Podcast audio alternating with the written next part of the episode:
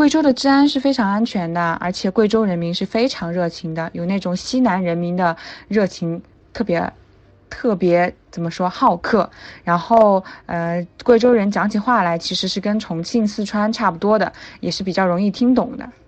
如果是个人从上海去梵净山的话，首先我是比较建议你可以看一看上海到铜仁市，铜仁市机场的机票还有没有这个资源。然后呢，要么就要去贵阳，从贵阳再去梵净山了。从贵阳去梵净梵净山呢，可以先坐飞机到贵阳，然后从贵阳坐动车去铜仁市，然后再从铜仁市搭车去梵净山景区附近就好了。然后是要提醒一下，是要千万要提前预约好门票，确定自己有门票之后再过去哦。很有可能你就说走就走的话，就扑了一个空。一般如果是走常规景点的话，像比如说黄果树瀑布、西江千户苗寨和荔波大小七孔，还有梵净山、镇远，加在一起全景游七天左右就足够了。七天左右，七到八天。如果你想就更轻松一点，那么八天。如果你想贵州整个大环线，那么我觉得半个月都是不够的。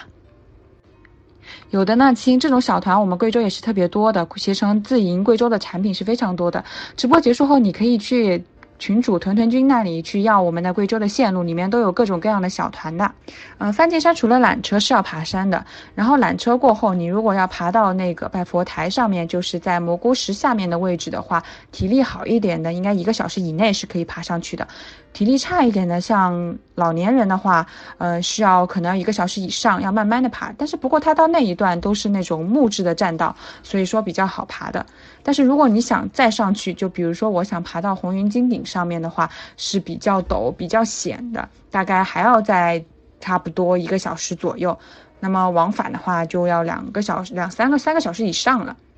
长辈去梵净山坐缆车可以不爬山吗？嗯，可以不爬，但是风景就没有那么好。我建议的话，其实它下了缆车之后是一个木质的栈道，你往上爬的话，慢慢爬，费力度不是那么的高。那么我们到一个拜佛台上面，就是蘑菇石下面的话，还是可以的，那里的景观就已经很美了。建议还是要往上爬一点点，可以选择去不去登那个金顶，因为金顶实在是太危险了。青岩古镇是在贵阳市的市郊的，是它规模比较小。那镇远古城呢，是在黔东南，在去梵净山那边的路上，嗯，是一座城，是比较大的。我是比较建议的话。如果就想体验那种像比如说，嗯，小镇的风光的话，去青岩古镇就足够了。但是如果你想体验那种大的古城，像那种护城河从中间穿流而过，那种特别气势比较雄伟一点的话，然后我是比较建议去镇远古城的。不能说哪边更好，看你更想体验那种比较秀美小巧的，还是去体验那种比较呃壮观、比较大气的，人比较多的，然后嗯原住民比较多的话，就是两个选择。贵州的冬天还是挺冷的，而且是比较下雪、下雨会比较频繁。嗯，一般像十二月份以后就去贵州的话，还是会有点冷的。九月份的雨水不多的，其实九月初、九月中旬我是非常建议大家去贵州的，那个时候正好是一个错峰，啊，那么贵州景区的人呢也不会那么多，像自然景观也是比较好看的。其实我是比较建议大家抓紧九月错峰的机会去贵州玩的。黄果树瀑布的话，其实在暑期，像七八月份的水量会比较大一点，像九月份的时候也是有一定的水量的，像七七八九十月去都是会比较不错的。当然，如果你想看特别水量特别大的时候，那么七八月份去的话是最好的。嗯，当然九月去的时候，我自己我自己就是九月去出差的时候去看的，我觉得还是非常好看的。缆车不能到那个地方哈，缆车只不能到金顶的，需要你自己去再去爬上去才能到金顶的，然后还是比较陡的。有的在我们西江千户苗寨的附近呢，是有比较原生态的苗寨，叫朗德苗寨，这个我们有一些团队行程里面也是会走到的。然后呢，还有在黔东南的那边呢，有有世界上好像是最后一个可以携带枪的部落，就是边沙苗寨。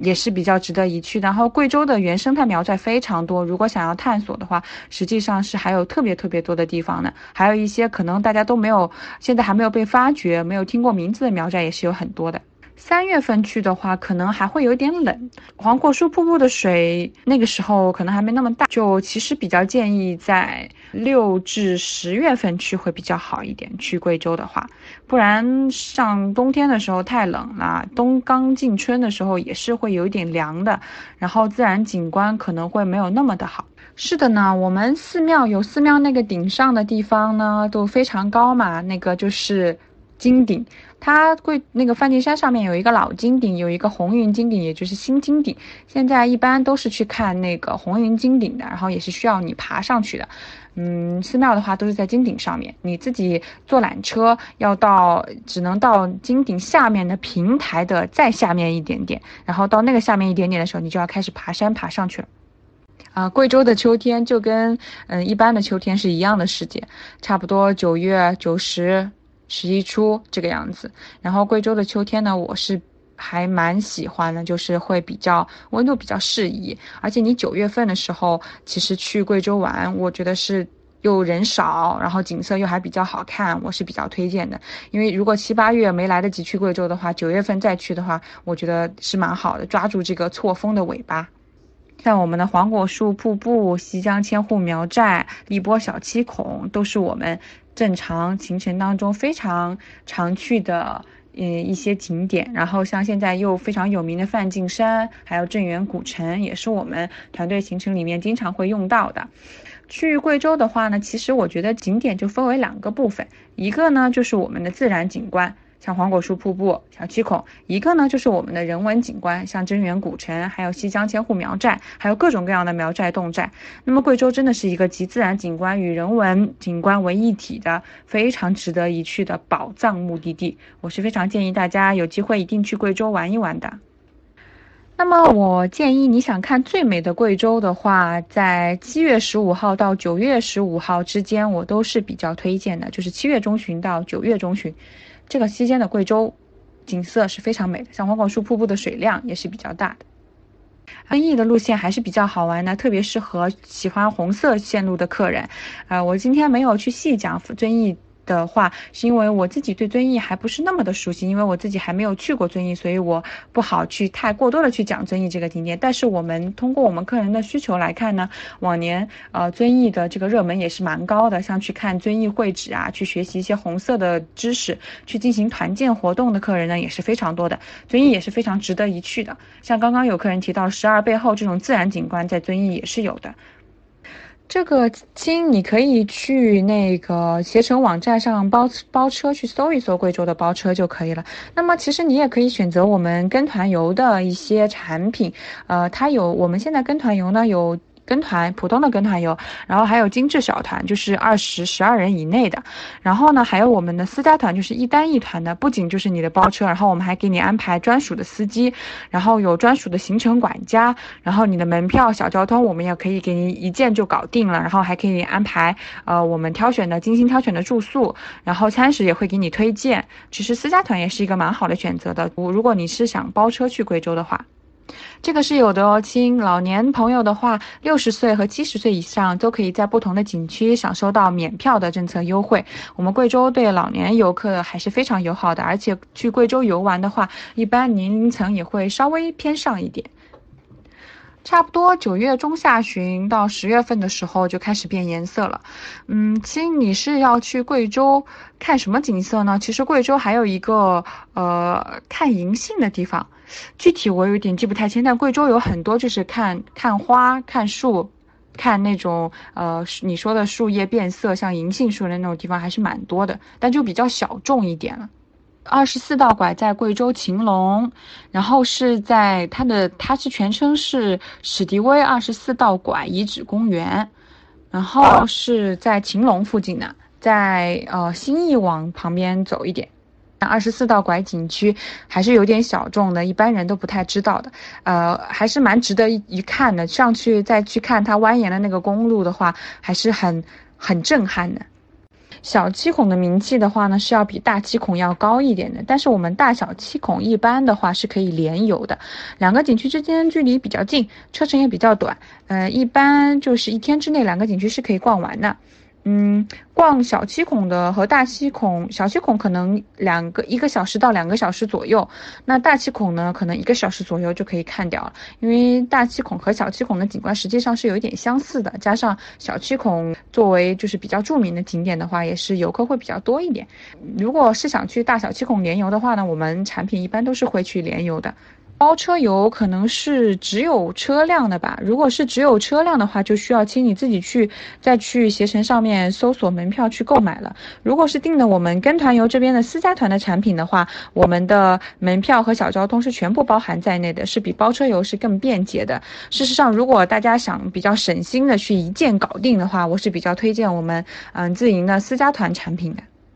我们的群主屯屯君那里有我们携程自营为大家精心准备的我们自营主推的热门产品，里面呢有跟团游，有私家团。那么私家团呢就是一单一团专车专享的一个行程，就类似于呃刚刚有听说到了私家包车游，但是我们比包车游呃更好的地方是我们有专属的管家，然后有专属的司机，然后门票、酒店、交通都给大家全部搞定了，就是相当于懒人行程，你只要报我们。我们的团，我们什么都给你搞定，然后你一单一团专车出行，就只有你自己去享受这个行程的。我是比较推荐大家私家团的行程的。然后我们常规跟团游呢，有大团也有小团，里面有涉及到呃普通的黄果树、西江、千户苗寨的行程，然后也有涉及到梵净山的行程，基本上全景的和常规的都有，大家可以去看一看。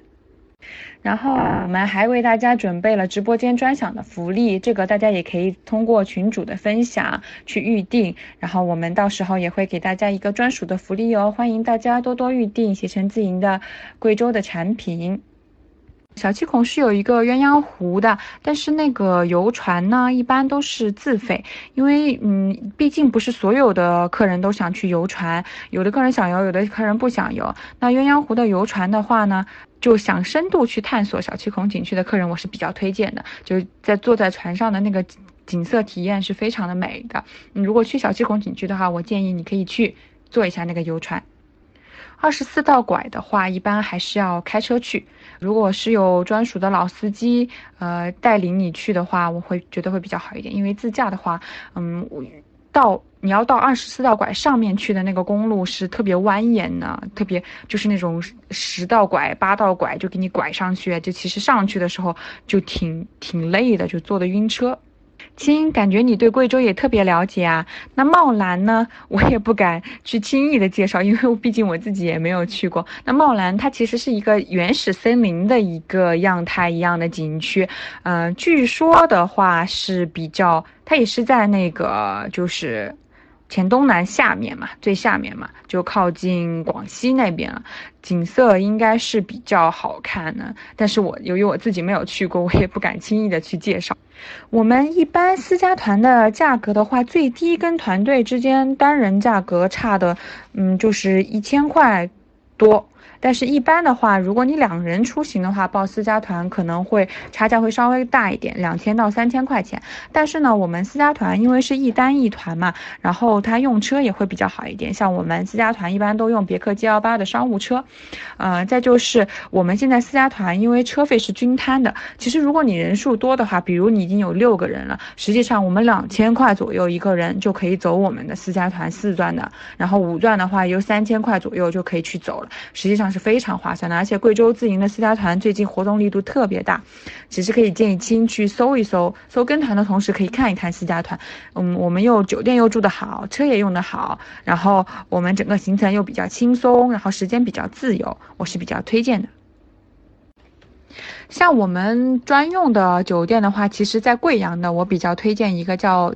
文凡状元别院的酒店，它是在那个呃青岩古镇景区里面，是一个非常有格调，它不接散客，只接受网上预订的一个酒店。然后它整体的嗯建筑风格都非常的古堡风，然后你就在里面都可以直接晚上的时候还有管家带着你去挑灯去夜游那个青岩古镇，我是比较推荐的。像这个酒店的话，我们的团队游产品的呃精致小团里面是有用到的，有一个晚上是住在这个酒店的，我是然后。我们那个团队的价格也比较优惠。其实如果想去体验酒店的。的话，我觉得这个产品是不错的。嗯，再就是一些民宿的话，像西江千户苗寨里面有一些老板开的客栈，呃，你在网站上面搜西江千户苗寨里面的民宿的话，是有很多比较推荐的网红的，还有一个叫三春里的酒店。有一个叫西江内，有一个叫三春里的酒店，是最近李佳琦都去过的。然后有那种网红的无边泳池，也是比较有格调的。像我们在那个呃。荔波还有在新地那边也有一些民宿啊，但是因为民宿我们团队行程一般用的比较少，其实可以去小红书上面或者我们的旅游携程的攻略部门上面去看一看。再就是黄果树也会有一些景区内的比较豪华的酒店，像什么黄果树博联酒店以及一些高端的民宿，这样这也可以是去搜一下的。但是我们团队行程里面的话呢，这种就用的比较少。就我刚刚提到的贵阳的文凡状元别院呢，是我们团队行程里面有用到过的。自驾的话，其实不是那么特别的推荐，因为我其实一开头有讲到，贵州的山路比较多，隧道比较多，然后车程比较长，除非你真的是那种开车很久的老司机，你能忍受那个车程和那个隧道啊，有一稍微有一些山坡的地方的话，是可以的。嗯，但是如果你是技术不那么好，我觉得还是跟跟团会比较好一点。像我们跟团，其实现在除了大散团之外，还有那种私家团的一单一团的路线，其实你是可以去走这种团。团呢，走这种团，你就是有一个专属的司机，也是自己去走行程，私密性也比较强一点。对，十二背后是在遵义附近。然后呢，至于十二背后好不好玩，我也不敢去说，因为我自己都还没有去过。但是据我所知呢，十二背后还是比较值得一去的。因为虽然贵州的溶洞比较多，但是十二背后它是那种应该是比较长的溶洞，它的景观呢，我看过网上的图片和其他的溶洞那种是感觉不一样的，感觉非常的空阔。就是里面会非常的宽广，我觉得观赏性还是比较高的。如果去遵义的话，嗯，我建议呢是可以去十二背后景区的。茅台酒集团目前旅游团队是无法进去参观的。我们一般去茅台是去一个景点叫国酒文化城，是可以买门票去参观的。嗯，茅台酒集团的话，应该是需要向集团方申请去预约的，应该不是随随便便就能进去参观的。国酒文化城也是在我们贵州的茅台镇哈，是在茅台那边的。各个景区的购票方式的话，它是一般都是可以在景区的公众号上面去购买的。然后呢，也是也可以通过我们携程官网去购买各个景区的门票。嗯，然后呃，现在的话，我是建议大家啊，都提前去预约好景区门票，因为疫情现在景区都限流了，基本上都都是限流百分之五十，所以大家一定要提前，特别提前七天，提前七天以上去预约好门票，然后再去进行贵州的一个行程。会比较好一点。